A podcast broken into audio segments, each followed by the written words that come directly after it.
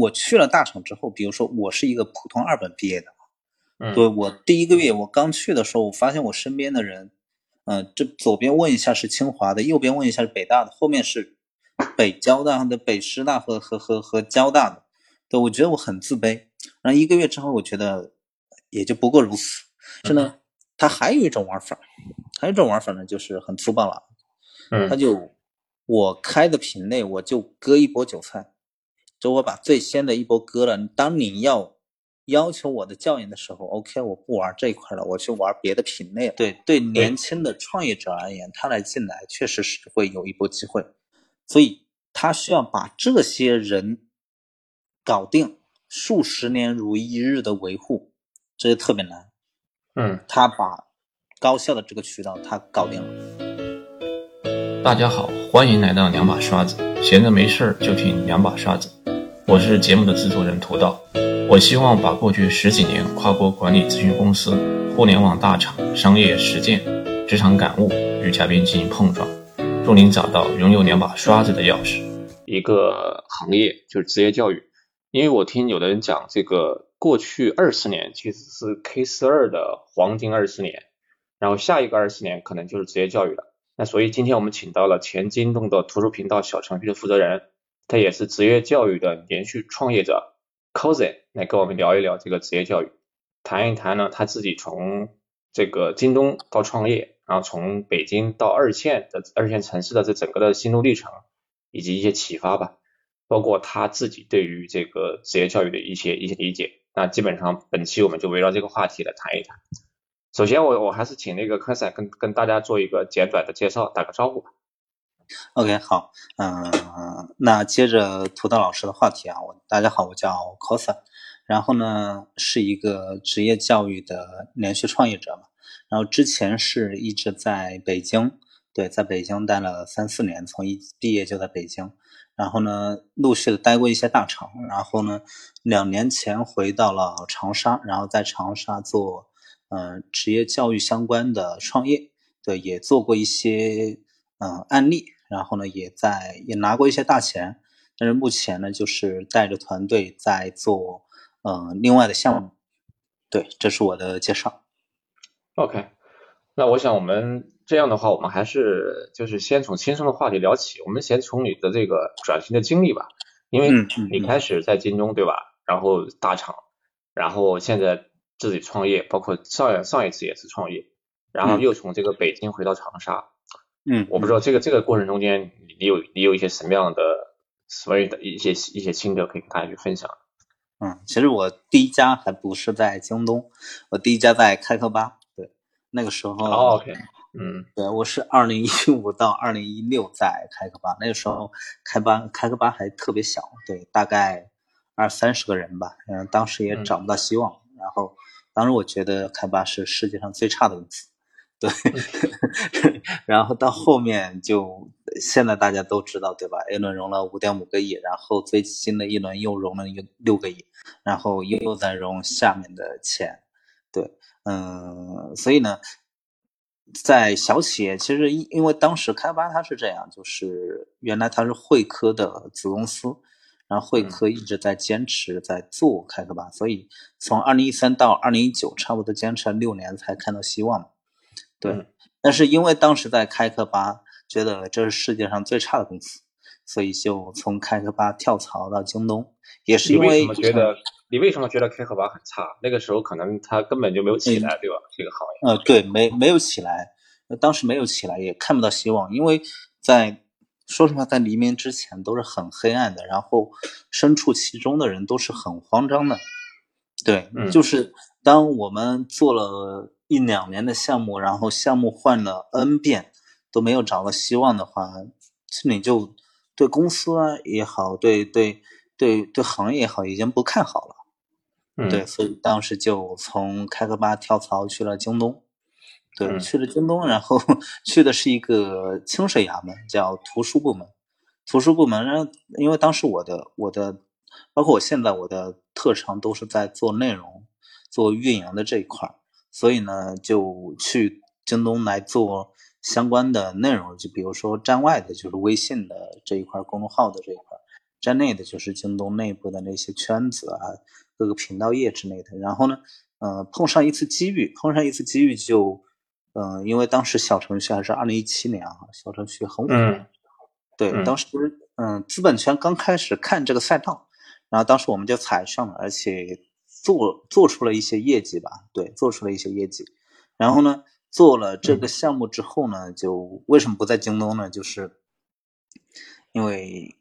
在行业里面有一点知名度了，所以呢，外面很多所谓的啊，就打个引号的谣言贱货就来找我，最高的时候就基本上可以开到五六倍的薪资嘛，比起京东嘛。嗯嗯，就看到你做的那个小程序做成功了，对吧？就是那个。对对对，对是的。然后确实，在京东你不管是升职啊，还是怎么样，说实话，比起外面的还是差很远。对，但当时因为二零一八年底又考虑到就是，嗯，行业的环境嘛，所以当时就选了一个两倍多的，选择科大讯飞去做内部创业。当然这个就不谈了。那天也和你谈过，就是就是结果就是花了五百万，对，然后呢，嗯，没干成。其实我是为什么叫连续创业者呢？就是连续失败的创业者。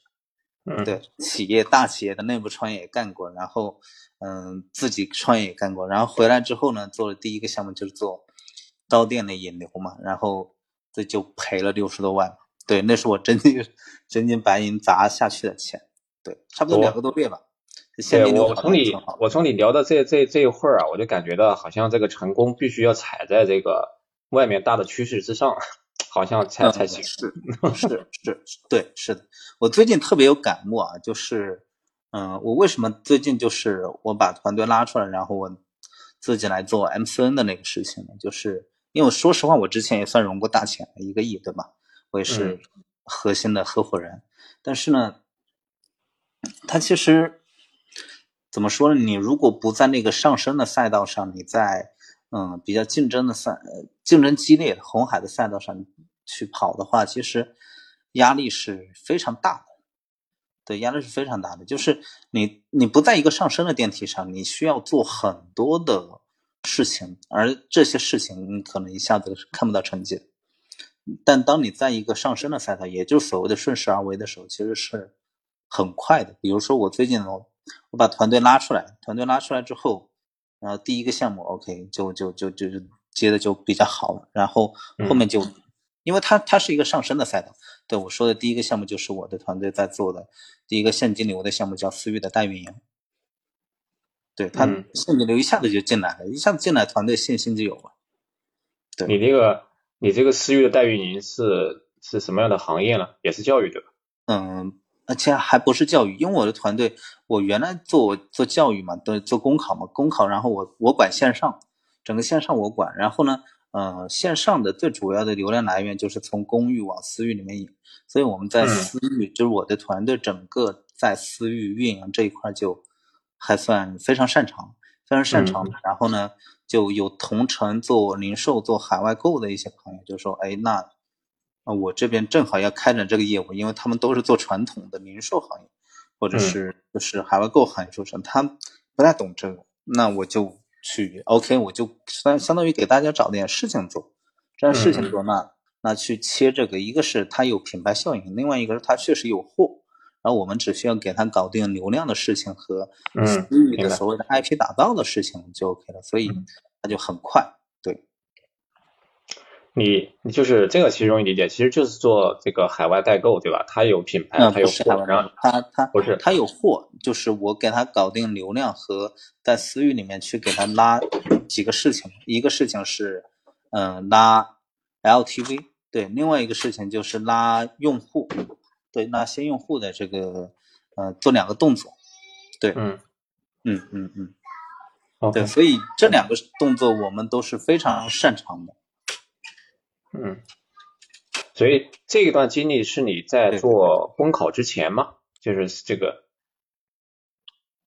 嗯，做做做公考之后，我我其实我我是二十天前不到，我在就是我们原来做的那品牌叫新鸟公考，我从那边退股了，退股了。OK，但退股的原因不妨告诉大家是，嗯，因为我们融了很多钱，当然这个是怎么说呢？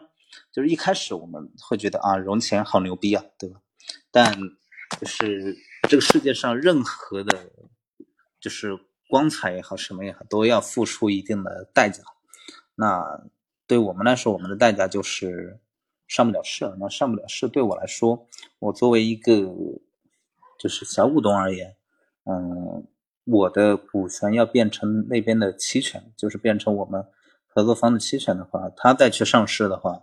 我拿不了多少钱，又需要绑定特别多的年份，我就没必要，所以就把团队给拉出来，然后自己干。嗯，所以这是你这个，所以你那个上表是也是这个双减之后，对吧？这个职业教育也不是不是吗？不是是嗯是对方去控股我们，对，因为你你拿钱你得有代价，对，代价就是接受对对方的控股。控股了之后，对方会把我们打打包成他的一些资产，然后，呃，他再去整体去上市。OK，优质的资产把它弄进来。嗯，对，是的，是的，是，对。OK，当然，嗯，再讲一下，就是从一线到二线，对，嗯，一线到二线的话，就是我一开始可能是不习惯的。我非常喜欢北京，喜欢北京主要是喜欢几个，第一个就是，嗯。北京啊，它不管你有多么冷门偏门的兴趣爱好，它都能够找到同类，这个对我来说非常重要。嗯嗯，第二个事情呢，就是呃，我胖，然后特别怕热，然后呢，北京的天气呢对我来说特别舒服，然后呢又特别怕冷，所以北京的暖气呢对我来说特别舒服。对我，我我很小的时候，我一直以为是因为我懒，所以我在南方就经常起不来。对我去了北京之后，我才知道我冬天我任何一个点都能起来，因为它有暖气。对，所以嗯，一开始很喜欢北京，但回来了之后，回来长沙之后，反而觉得特别舒服。对，舒服主要有几个点呢？第一个点就是，不管我工作再忙，我过去两年我胖了二十斤啊。对，然后基本上每周保持九九六的那个步骤，嗯，对，然后嗯，但是呢，不管我再忙，就是回到家还是有生活的，对，就是有家人在，然后比较温馨，这是第一点。第二点就是，事实上就是我我的就像我刚刚说的，就是我喜欢和嗯，就是和我有相同的兴趣爱好的人交流。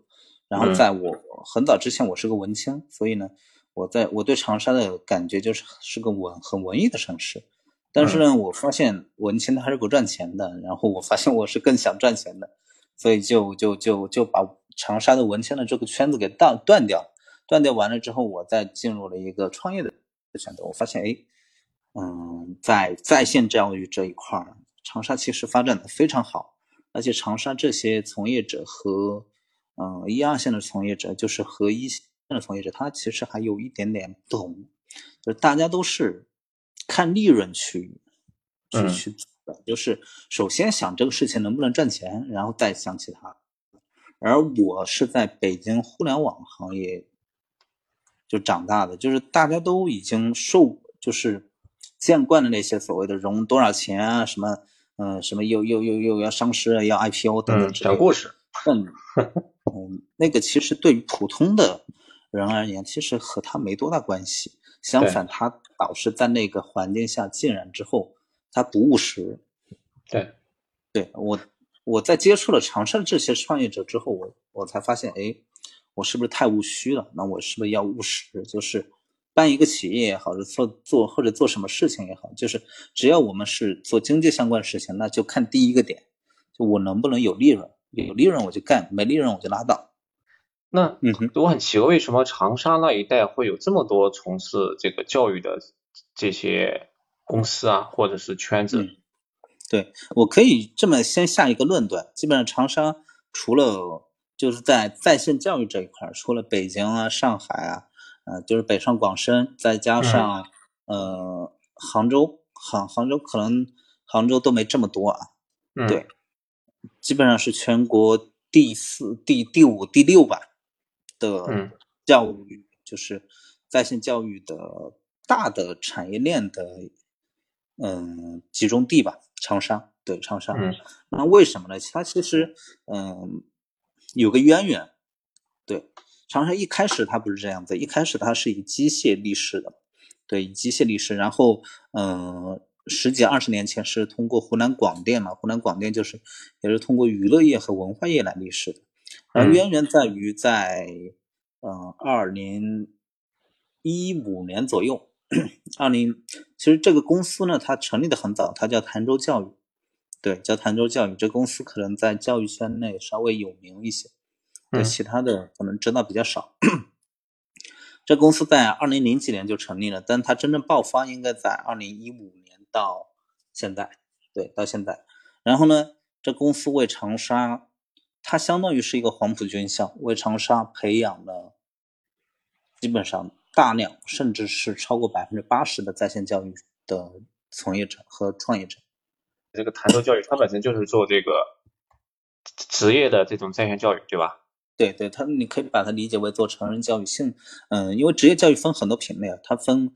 呃，而潭州做的呢，就是兴趣类的，比如说，呃，你们可能都看到过，比，比如说去年的配音，就说学个配音吧，然后可以因此而找个兼职，然后今年比如说学个插画吧，可以因此而找个兼职，然后学个原画吧，对对，等等之类的，然后他给长沙培养了大量的创业者，因为他他早期他是阿米巴模式。然后阿米巴模式呢，导致每一个团队也就四个人，他就可以跑完整个流程，跑完整个流程。那这四个人他在企业内部跑完整个流程，企业还给不了他多少钱，那他在外部出去他就跑成功了。对，嗯。然后最多的时候，基本上在在长沙的有一个叫叫麓谷，也就是高新区，这个麓谷就有八百家，八百多，八百多家创业公司，在线教育的创业。都是，比如说早期讲日语啊、韩语啊，然后淘宝的运营培培训啊、拼多多的运营培训啊，嗯等等之类的，对，这个挺多的。所以它是一个黄埔军校，它给长沙培养了这个呃从业者和呃从业人员。难道那个时候真的是一个上升中的赛道吗？就是按道理讲，那你。做这个教育，对吧？他们出来，我感觉也没那么容易嘛。其实你需要抓两头，一个是供给侧，一个是一个是需求端。供给侧的师资教研，对吧？以及需求端的这个流量获取和运营，这两头你单凭那几个人，他们出来之后脱离了这个公司的组织以及平台，他们能确实能很好的发展吗？这中间到底有什么样的道理？那那基本上，我我这么举个例子吧，比如说，因为我把潭州从上到下都聊了个遍。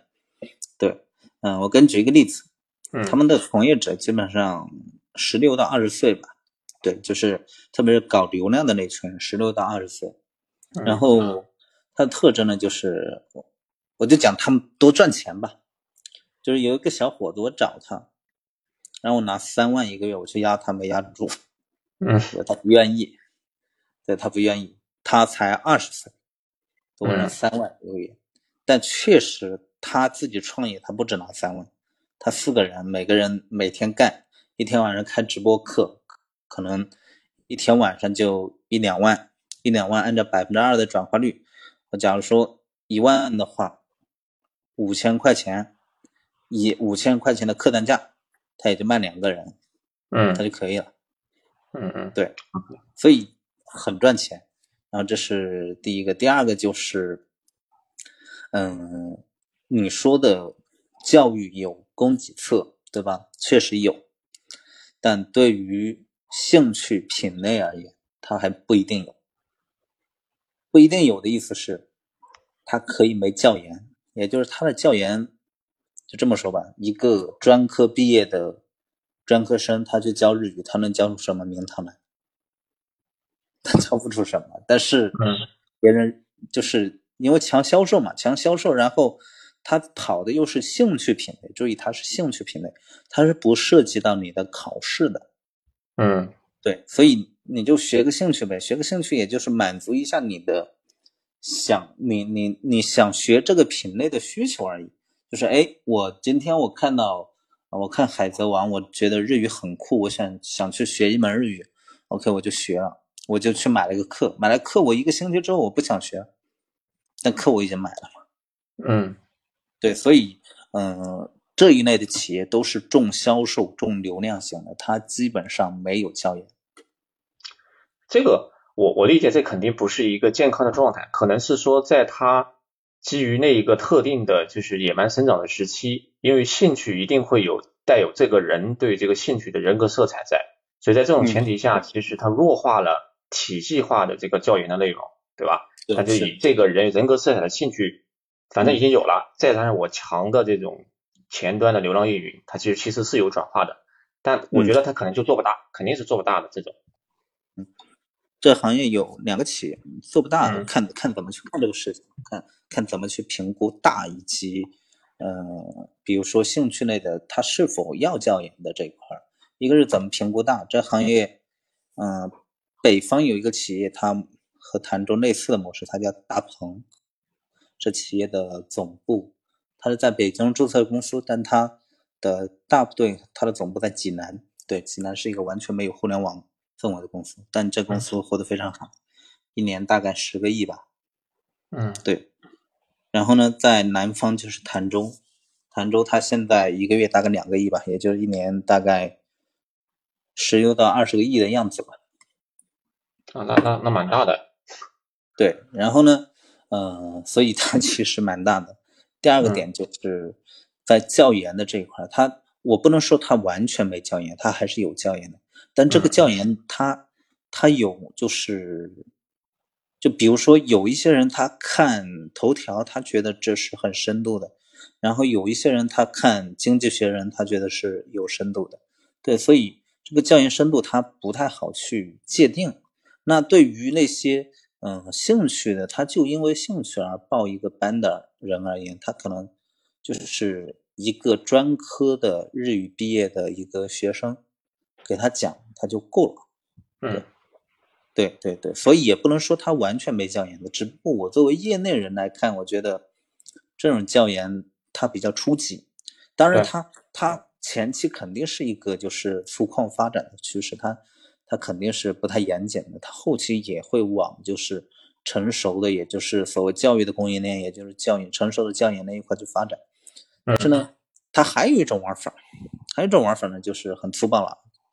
他就我开的品类，我就割一波韭菜，就我把最先的一波割了。当你要要求我的教研的时候，OK，我不玩这一块了，我去玩别的品类了。这个挺有意思的。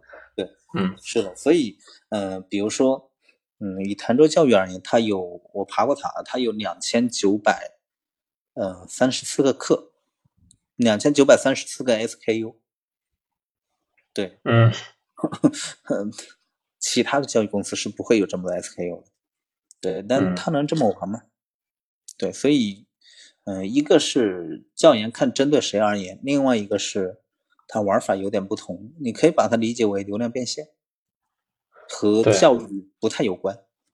对我其实也可以把它这种玩法，我自己理解，也可以把它理解成去去做这个测评，就类似于电商的测评。就是在最开始的时候，我广撒网，对吧？我我一是我可以，对吧？我可以收一波红利，但与此同时呢，我可以测出来需求最广的、最爆的那一块东西，然后我再做精细化的运营。对的，对他他就是这么玩的。OK，嗯，行，你你刚才讲的那个长沙那个第二点，我给你打断了。长沙的，嗯，我还得想。一下就是，呃，第二点就是，就是第一点肯定是我，我觉得我从不喜欢到喜欢，就是因为我找到类似的人嘛。对。然后，嗯，然后我也有自己的生活嘛。然后第二点就是找到自己的节奏。对，节奏就是不断创业，因为长沙的创业成本其实比较低，它不像北京。对我最近我还在抱怨。因为因为我最近开始自己给团队买那个五险，买五险我没买一金，嗯，对，然后发现一个人的最低成本是八百零九块九分钱，我觉得好贵啊，每个月要买这么多啊，对，但它已经是全国那个就是人工成本已经非常低了。你想，我招一个应届生，一个大专。或者是高职毕业的应届生。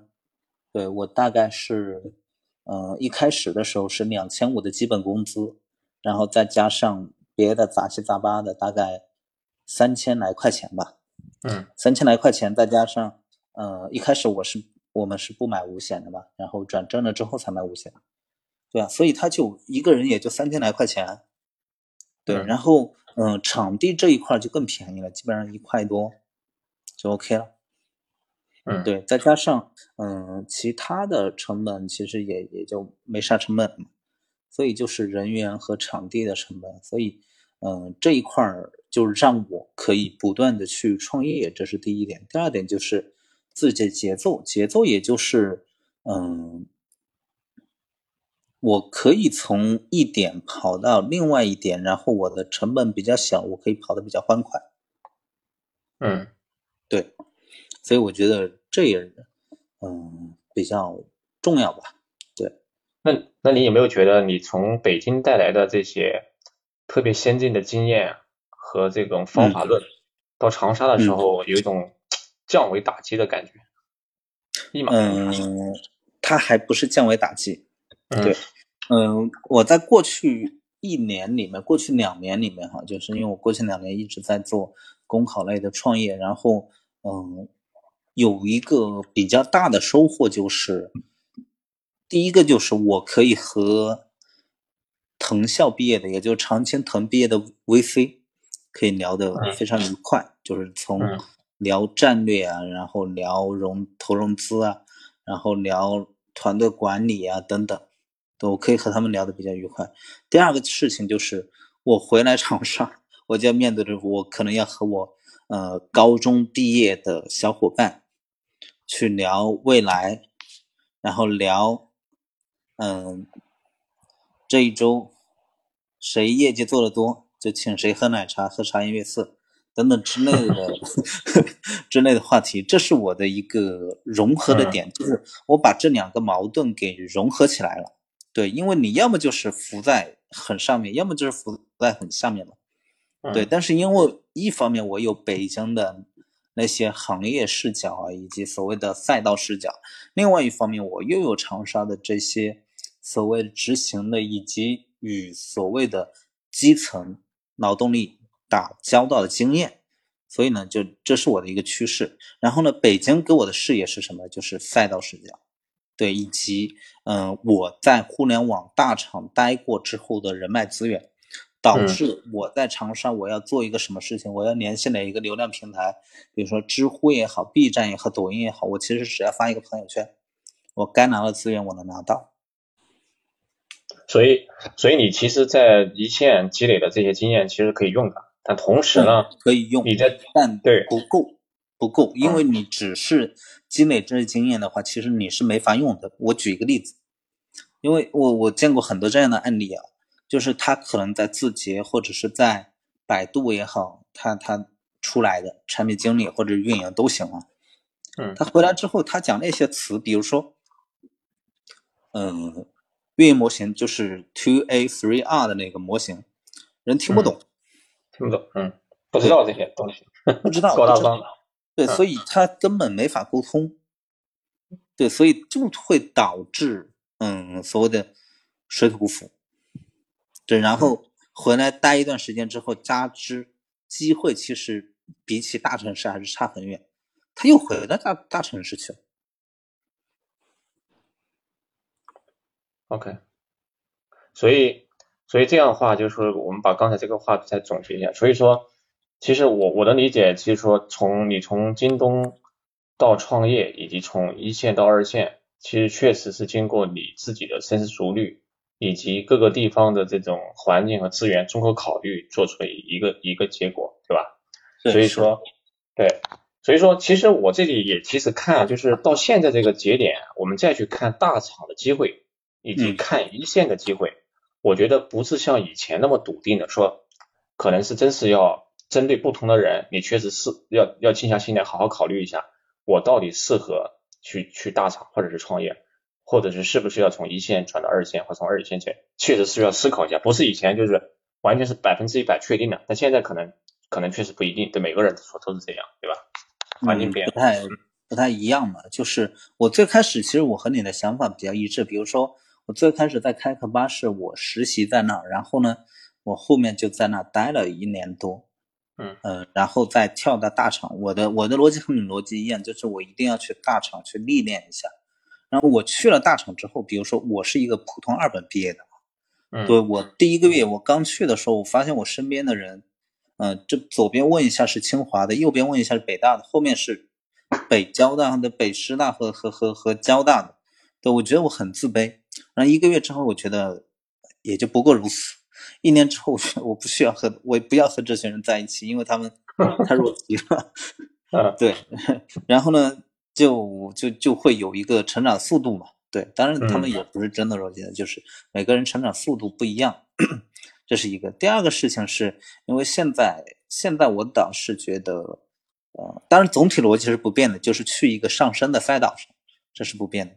但是嗯目前的这些呃大的互联网企业而言，它其实都没有上升的赛道。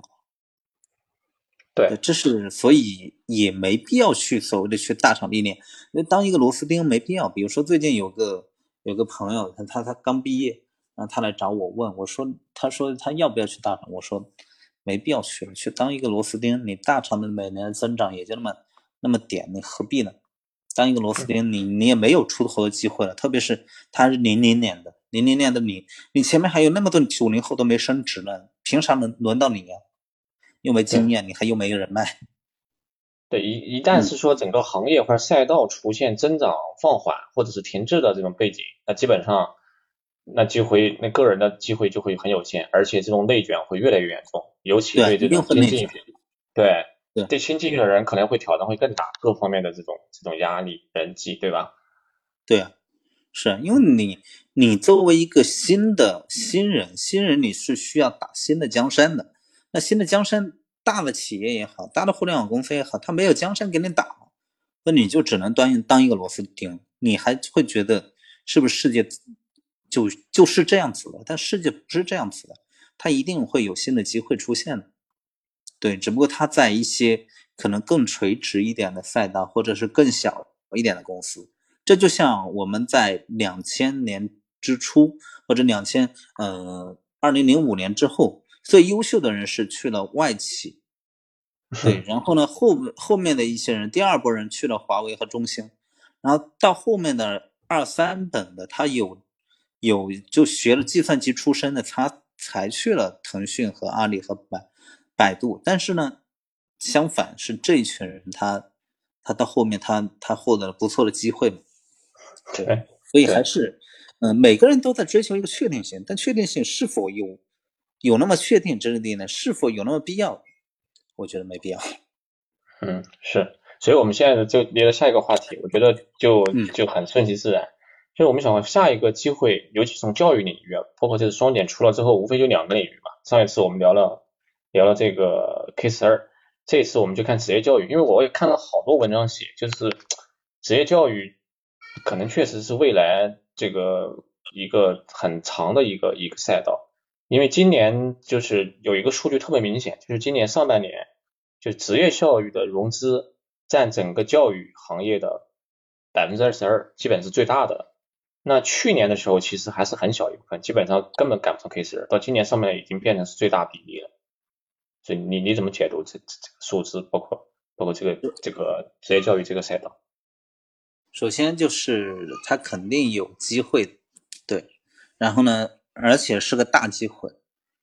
但对于职业教育相比 K 十二而言，它的量级就小了很多了。毫无疑问，它量级就是会小很多了。即便是它在整个社会而言已经算是一个大机会了，但它对就是 K 十二而言，它确实小很多，这是第一点。所以呢，看怎么去评估这个大和小。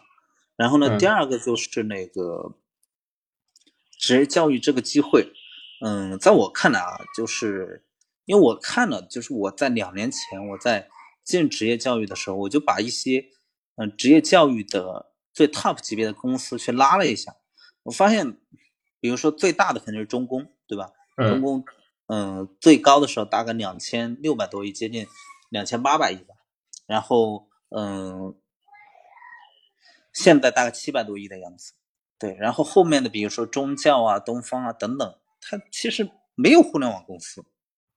对，然后说实话，获客模型都比较传统。对，渠道当然很深，渠道很深，但是呢，它大部分企业它都是有品牌效应，但是呢，没有口碑的。所以我觉得这里面是存在机会的，我到现在也是这么认为，这面是存在机会的。对，所以呢，特别是对于年轻人而言，我们去看那些职业教育品牌，真是又老又土。真的又老又土，就是你不管是从 UI 视觉还是从什么上面看，都是又老又土。嗯，对，所以我觉得这里面，对对年轻的创业者而言，他来进来确实是会有一波机会。嗯，是，包括你，我刚帮你提的那个弹奏教育，其实我之前也看过，我把它网站也打开过看过，我也觉得确实也是很很 low 很丑啊，就是那个包括它网 网页。对，对他，他他主要在微信里，对吧？然后中国很大嘛。对你刚刚说那个中公，我这个不太了解。它主要是它是全品类的这个职业教育嘛？还是说它集中在这个公考，还是说什么学历提升，还是什么？它是全品类，全品类。它大概跑了一百多个项目。对，它的它是通过。公考起家的，严格而言，他不是公考起家，他是做那个啊，他他是公考，对，做做公务员培训起家，对，然后呢，公务员培训起家完了之后呢，在二零一四年左右，他遇到了一次危机，一次危机导致这公司差点没了，对，就是现金流危机，然后从此之后呢，他呃选用了一种模式，叫就是不过退费。嗯，对，不过退费的模式就是反过反反正不管怎么样，我先把现金流收进来，所以让这个公司就后续发展的非常快。然后呢，他现在是，嗯，他是靠公务员起家的，但是现在公务员就是，呃，公考这一块的营收已经降到了百分之五十以下，然后他还是那个考研的考研品类的第一名。嗯。OK，对，然后其他的品类也跑得不错，总共大概跑了一百多个项目吧。然后它的它的模式的核心并不是它的教研，而是它的这个不过退费，这是它的核心要素。对，这个这个纯粹是收智商智商税的，对吧？嗯，它其实不是智商税，你可以把它理解为一个就是理财保险公司，就卖你一个卖你一个就是。一个一个上岸，一个进体制内的一个船票，对吧？你要是没上岸，OK，我跟退款。对啊，所以站在这个用户的角度，其实就是一个智商税，这很简单，对吧？他可以把钱都收进来，然后你真不过局部，肯定会有一部分过嘛，对吧？对。那不过我再退给你，但我至少现金流进来了，对吧？还可以有一部分利息可以收，是可以挣。那在二零一九年的财报，差不多是理财收入有九千多万。嗯。它是一个金融公司，不是一个教育公司。嗯，它是金融公司。对，所以，嗯，这里面你你看，这个行业里面最大的是中公，但中国的口碑实在是差的要死。它口碑差，就是它内容其实做的不太好。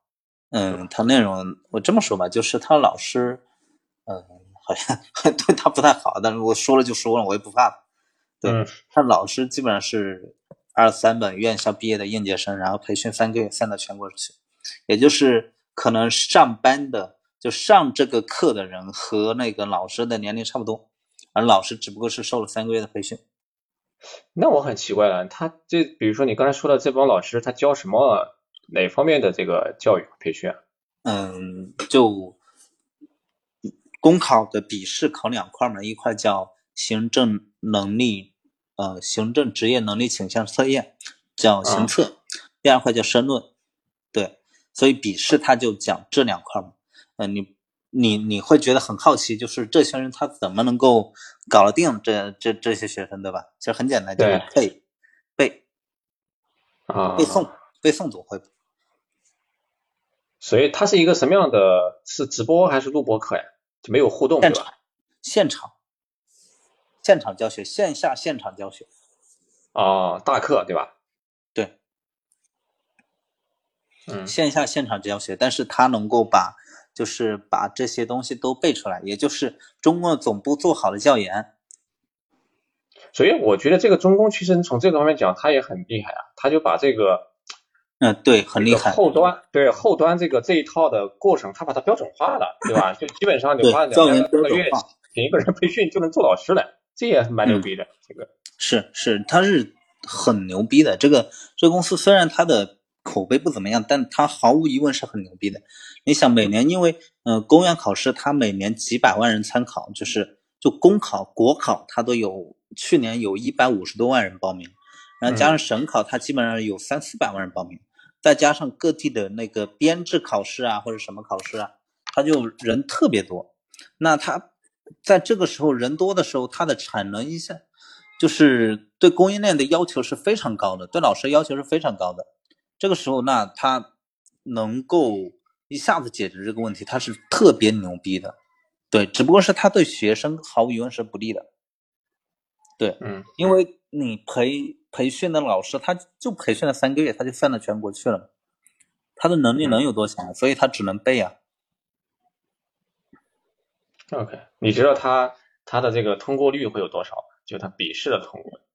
呃，他的通过率和自然通过率一样。啊，对，好吧对因为他他是这个行业里面最最厉害的一个一一个企业，对，最厉害的一个企业，那他肯定是和那个笔试通过率和和和自然通过率是差不多的，因为他每年培训的学生就有那么多，然后学生的品质也是不可控的，嗯。所以它，对，他他就那样。，OK，我不知道中公他他在这个这个生源的这个这个获取方面，它是什么样的模式啊？它是通过这个加盟渠道，还是说有一些数字化的方式去？没有没有，就是他，呃，它获就是生源获取这一块就可以讲的比较深了啊。对嗯他没有加盟，对教育企业如果做加盟，那这教育这个企业一定是割韭菜的，它它是做不起来的。嗯，我讲一讲它的渠道吧。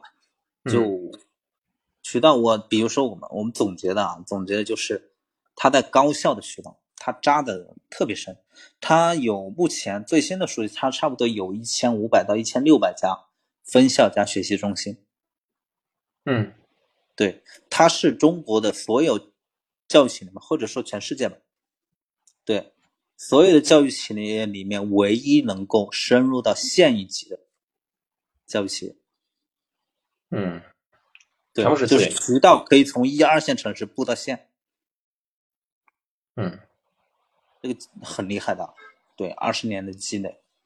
然后呢，他在高校的积累很深很深，因为我是在高校扎扎实实做过调研。我们把它高校分为海陆空的三招嘛，空呢就是它的高校的和院系这边它的关系维护的特别好，因为中国的高校它分为几种，一种是比如说教育部管辖的、财政部管辖的、国防部管辖的等等之类的，它很多。对，然后呢，这些呢高校导致高校的校长、院就是校长也好，书记也好，他的他他的那个行政级别是很高的，有些是很高的，所以他需要把这些人搞定，数十年如一日的维护，这就特别难。嗯他把高校的这个渠道他搞定了，搞定了很多啊，对，要么就是学校的对二三把手，对，要么嗯就是院系的一把手等等之类的。这是他他他所谓的海陆空里面的空的部分，海嗯也就是他利用高校关系去高校去大规模的开公开课，然后一开开十天，嗯也就是这个高校，你把所有的你要考公的，你所有的人都来可以听我这个免费公开课，那这个就让他能够打品牌，让他能够去获客。对，那在海的这一块，他他也积累特别深，而且这一块是独占性的，也就是我进来了，别家就进不来了。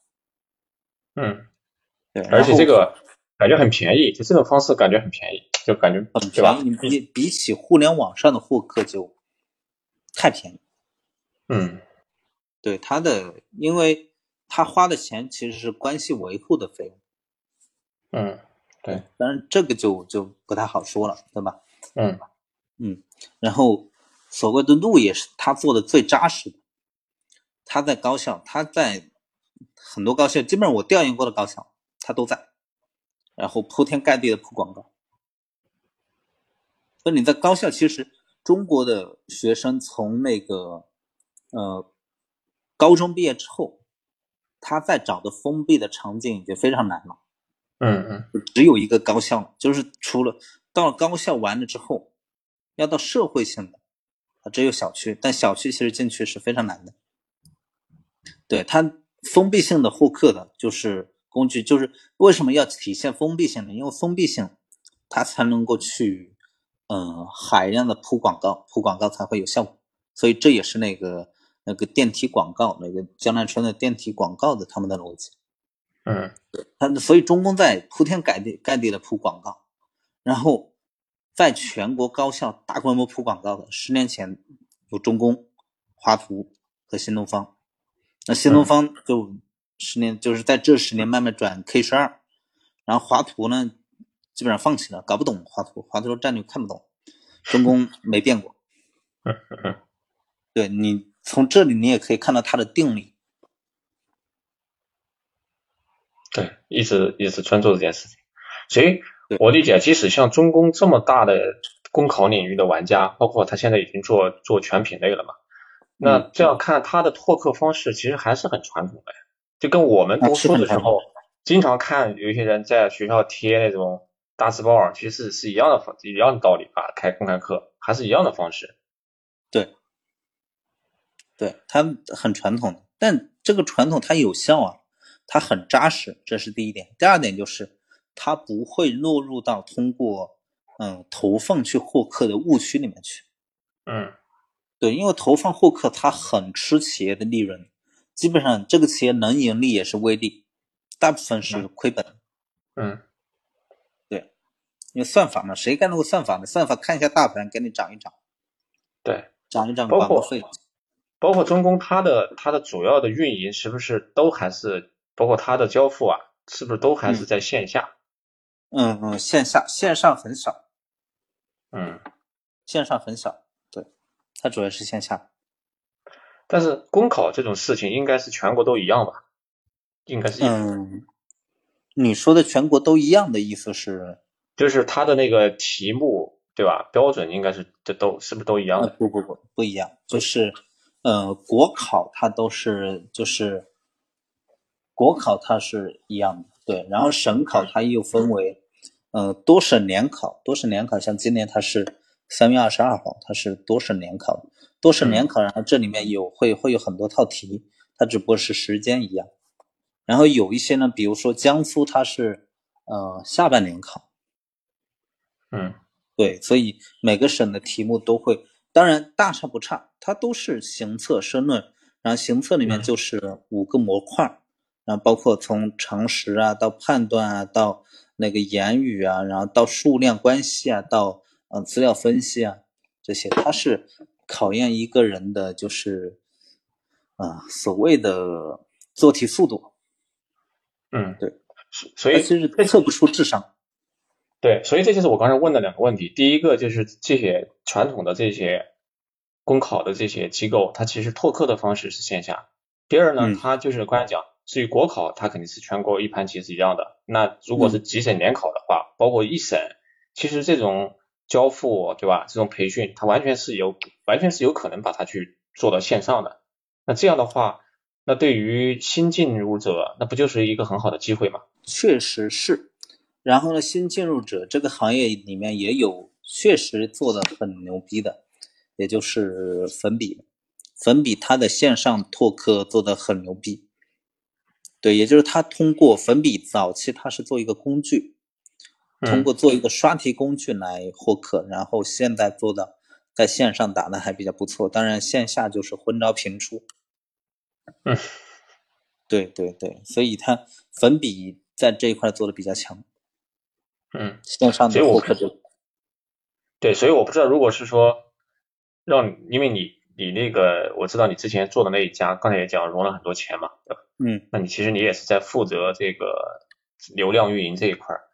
我我不知道这一块儿就是你你是也是采取这种线上的方式，还是说？嗯，对，线上线上的方式，主要获客还是线上。对，因为嗯，获客它是这样，获客主要就是获客就两种，一种是工具，一种是内容。对，工具也就是比如说粉笔的这种，或者我给你举一个你可能更听得懂的例子，就是 K 十二，它为什么要做拍题工具？就那是非常便宜的获客方式。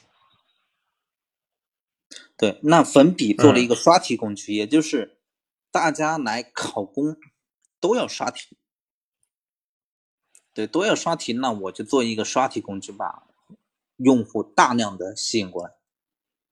对，那。你比如说，中公他把线下给占了，粉笔他把工具这一块给占了。那比如说我我们之前在盘点这个时候，我怎么办？我只能通过内容去获客，也就是我去线上海量的去铺内容，我找足够多的人，也就比如说我之前团队我六七十个人，找六七十个人去全去铺内容，然后把客户进来，这是一个。第二个事情是，内容能不能成为工具？事实证明它是可以的，也就是你好的标准化的高质量的课程，你把这个课程由付费变成免费，放到互联网上去海量来获客，对你把这个内容直接变成一个工具。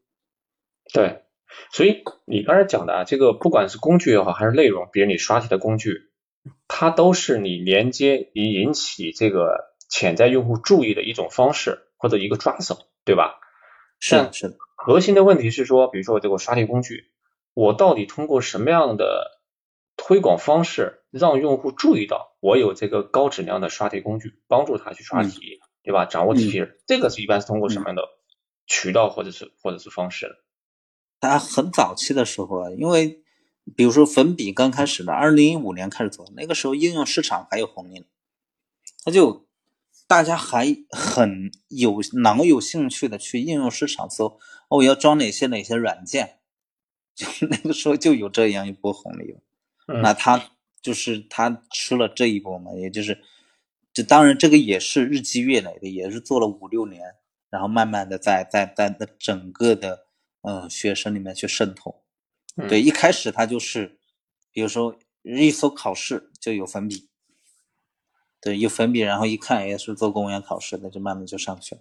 嗯，对，所以比如说到现在，那我们来推广方式，那肯定就是我先不说，我先把你搞到私域里面，你考公你就进来，考公就进来，考公就进来，这样子。嗯，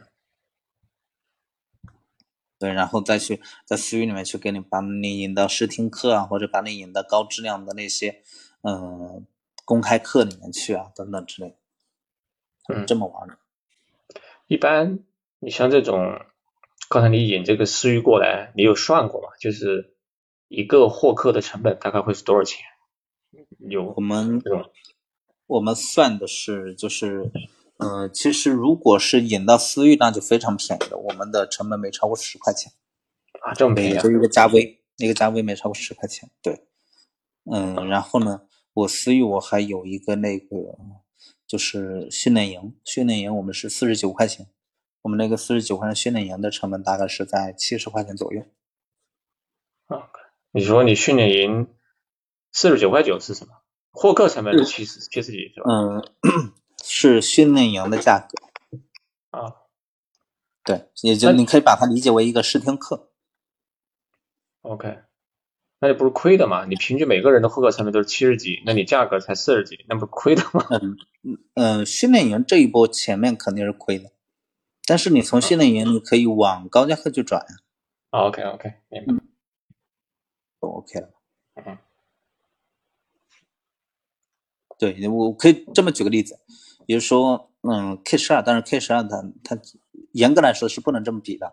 呃，猿辅导的一个训练营，一个四十九块钱的一个训练营的价格，差不多是八百到一千二的样子。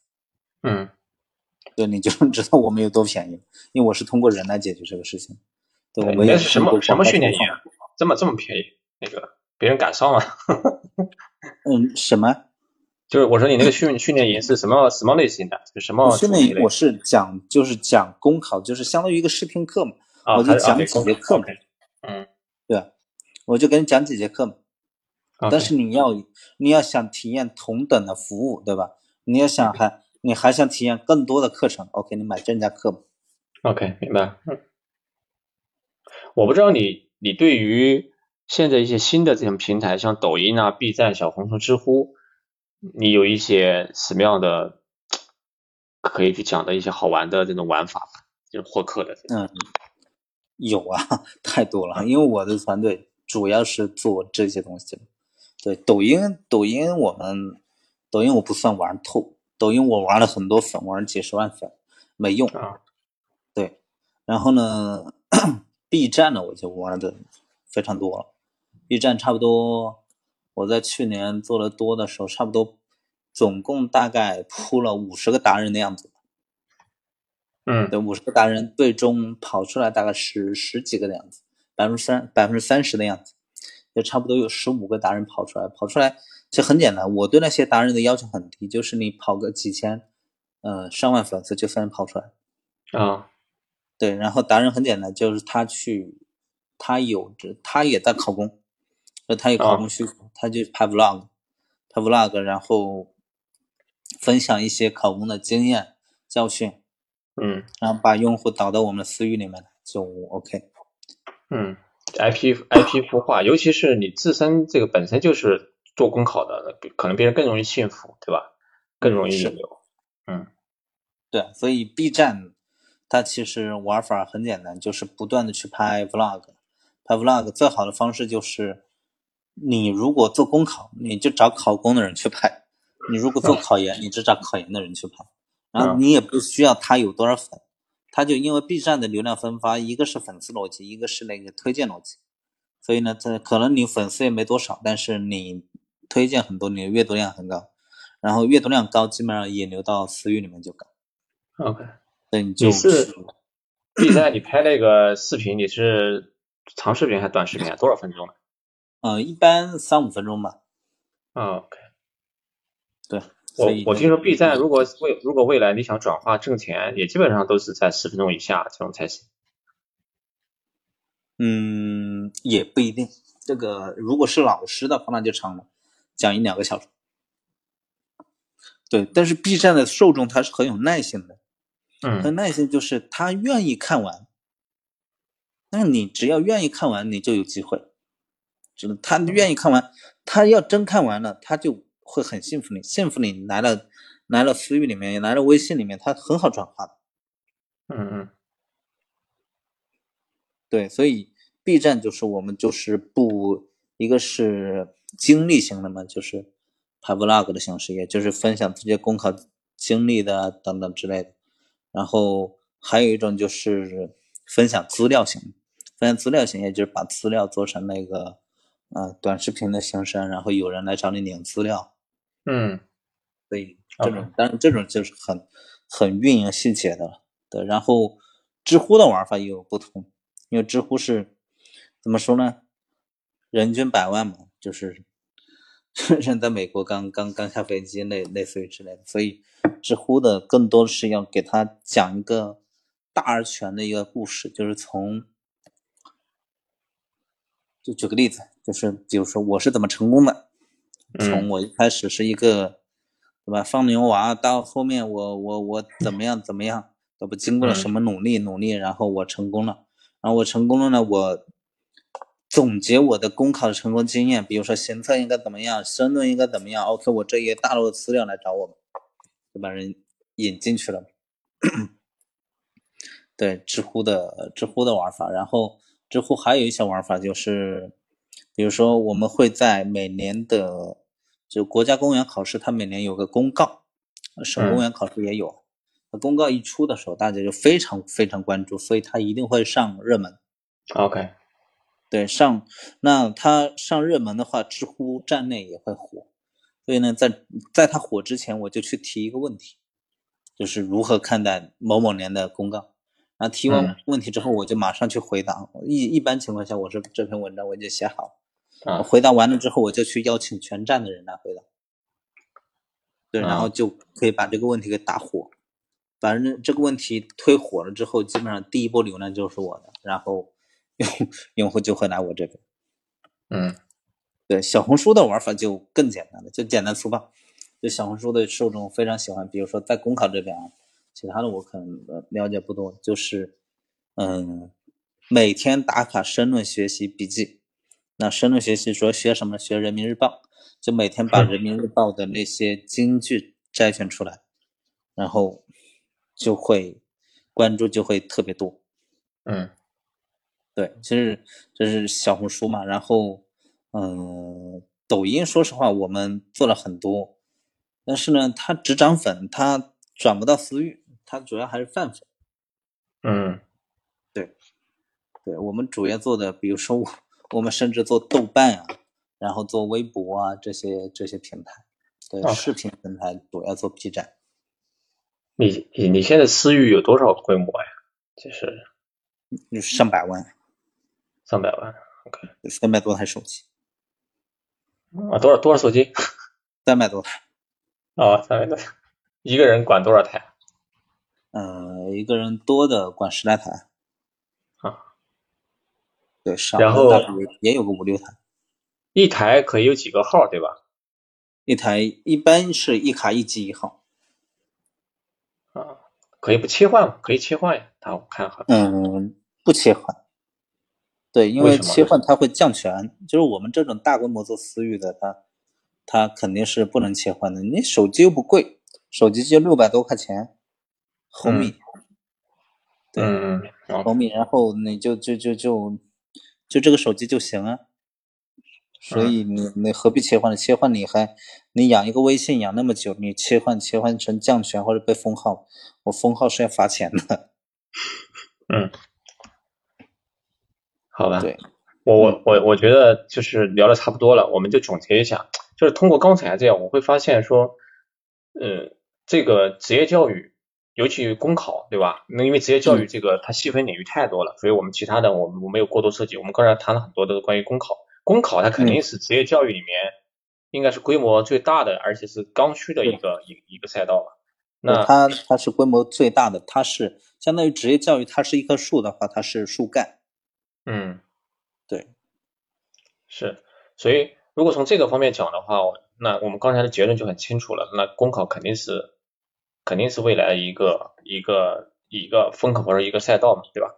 而且呢，基本上现有的这些玩家，他的运营无论是从这个供给，还是说做线下交付，做这种交付也好，还是说做前端的这个流量运营获取获客，它都是比较还是比较传统。所以从这个角度讲，其实未来在这些领域，你不管你从哪个角度去切，其实都可能会存在一些机会。不管是对于你说你是一个创业者也还说也好，还是说你就是在集中在某一个领域，你是从业者也好。可能都会有有很多的机会在这个里面。是的，是的，嗯，好呀，那最后开展，你你还有什么要跟大家讲的吗？你可以给大家。对，虽然职业教育这块的机会很大，但是建议就是，如果要入局的同学来说，先看一下整个赛道是什么情况。怎么说呢？假如说。这个赛道它一直没变化，它一定是有原因的。对你不要说，因为我们做互联网，可能大家都习惯了，就是我一进来就要颠覆，嗯，没那么容易颠覆。对，因为嗯，互联网经过这么多年的洗礼，它还没被颠覆，它一定是有原因的。所以怎么说呢？第一个点就是入局要慎重，第二个点就是机会大，但是呢，比起 K 十二的机会还是小很多。然后呢？它有一个怪圈呢，就是 虽然今年职业教育看起来很风光，但真正在里面的头部玩家都不赚钱。对，头部玩家都不赚钱，那这个就有问题了。具体问问题是什么？当然很复杂，很复杂。但是你作为一个小玩家，你是可以赚钱的，因为你本来就奔着利润去的。嗯，但是你一定要注意的趋势就是头部玩家不赚钱。嗯，对。你你你刚才讲 K 十二，那双减之后，你还觉得 K 十二未来会比职业教育规模大吗？啊，那肯定不会比规模大了。我说，相比双减之前，可能规模会会会大一点嘛，这是一个。第二个点就是 K 十二的需求它一直在，它只不过是打掉了供给而已，它需求一直在，只不过这个行业变成了一个灰产而已。嗯，对，所以毫无疑问，K 十二的需求还是很大。对，至于有没有呃职业教育大，那接下来就。就不好说了，因为它已经变成一个灰产了，也不太好衡量这个行业的这个这个产业的规模了。嗯，转地下了都。今天谢谢 cos 聊的聊的很开心。